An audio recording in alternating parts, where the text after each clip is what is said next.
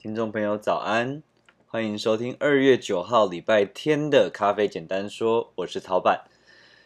今天是咖啡简单说的第四十集，我们今天的主题要大家认识处理法。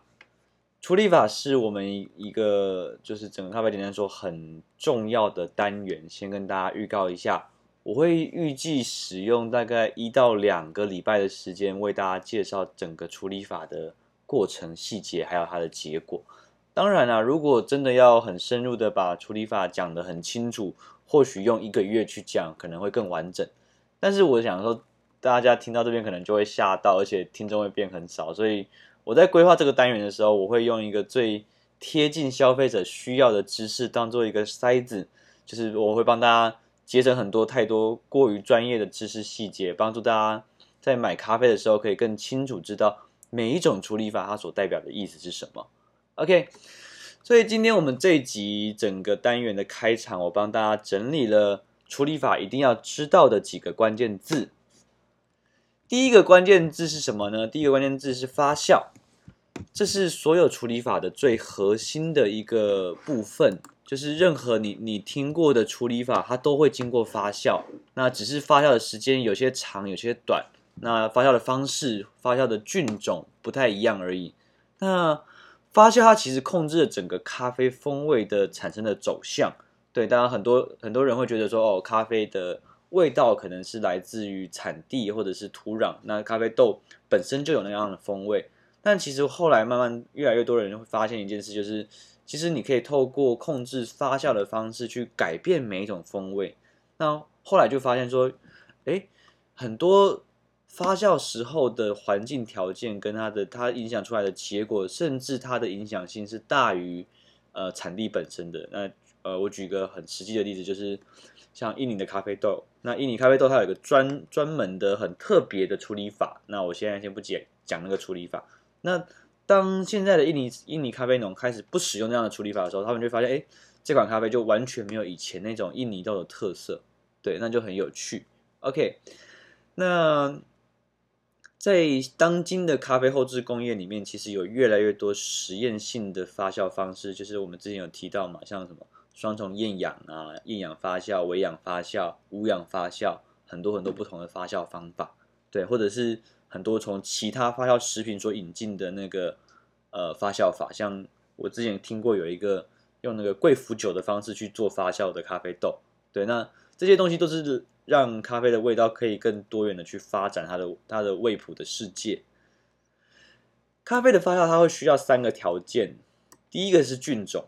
哦，大部分传统的处理法都是让本来在大自然里面的菌种自然生成，然后开始产生发酵。不过呢，这近几年的状况是这样子，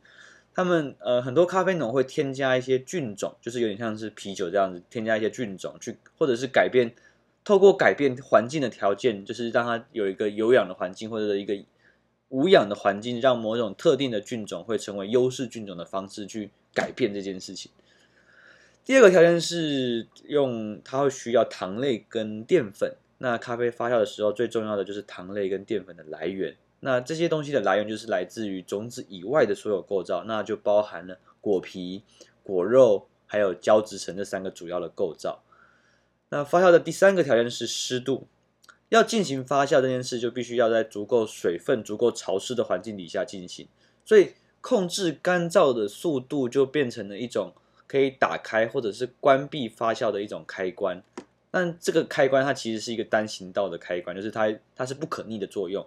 意思就是说，如果今天你把咖啡豆晒干到一定的程度之后，基本上所有的发酵作用就就已经停止了。但是如果你又想要让豆子再次发酵，你把它放在一个高湿度的环境底下的话，那通常会得到结果就是发霉。对，好，那咖啡处理法的第二个关键字是去壳还有去皮。对，我我这边把去壳跟去皮放在一起讲，那其实它是一个分开来进行的动作。去壳这件事，大家可以用稻米打谷的画面去想象。哦，我的意思是我们在吃的那个白米嘛，我们吃的饭的白米。它原本外面不是还有一层那个金黄色的外壳硬壳吗？那就必须透过那个脱谷机去把它打谷，那才能够变成可以食用的白米。那其实咖啡豆也是这个样子的。脱壳这件事通常都是发生在整个发酵 结束之后，对，那呃很多的咖啡农产地的咖啡农，它不会在发酵之后马上进行脱壳，它通常都会等到国外的买家已经下订单之后，产地这边的咖啡农才会把带壳豆进行脱骨。那带壳豆保存是一个很常见的方法，它有两个好处，第一个好处是这些咖啡豆有壳的保护的话，它就不会有那种。很多的异物或者是那种老鼠或蟑螂去吃。那第二个最主要的功能就是它可以保护咖啡豆不被霉菌感染。好，那我们常常会听到说精品咖啡里面会提到什么某某处理厂、某某处理厂，就是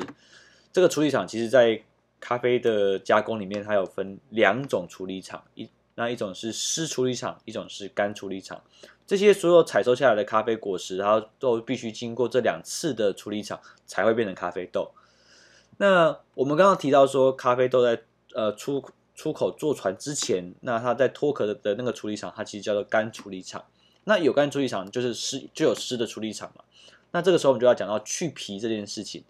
这边的皮是指咖啡果实的外皮表皮。那它跟壳不一样的地方是表皮它软而且有水分，咖啡壳是硬但是干燥，所以两个东西是完全不一样的东西。大家要把这件事情弄清楚。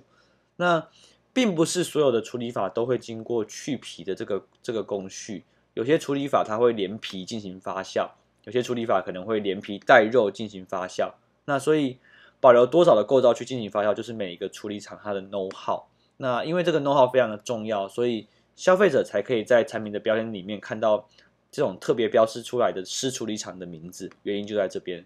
好。那这边我们还要补充一点，就是咖啡处理法，它在制作的过程中，它非常依赖天气，就是当天的天气，还有产地本身气候的条件，雨季跟旱季的分布。呃，大部分早期的处理法，它都跟产地的气候有很大的关系，就是它可能在采收的过程中，它如果是一个雨季的状态，它就很难去做日晒豆。对，那不过这几年呢，其实相关的一些设备或仪器问世之后。处理法的的工作者，他就可以更自由的去帮豆子选择处理法的方式。那这边我们要强调，在处理法的世界里面，其实没有最好这件事情，它只有最适合。对，那最适合两个，一个是最适合这只豆子的发展，一个是最适合你的口味。OK，最后的广告时间，咖啡简单说，这档节目是我想要做的一个二零二零年小礼物。一年的时间，我会录每天录一个音频，让大家用听的方式更认识咖啡。早上七点的时候，你就会在 Line App 上面听到我们的首播；晚上七点，我们会放到我们的 YouTube 跟我们的 IGTV。如果你喜欢这个节目的话，请不要吝啬帮我们多多宣传支持。咖啡简单说，祝福大家一个美好的一天，拜拜。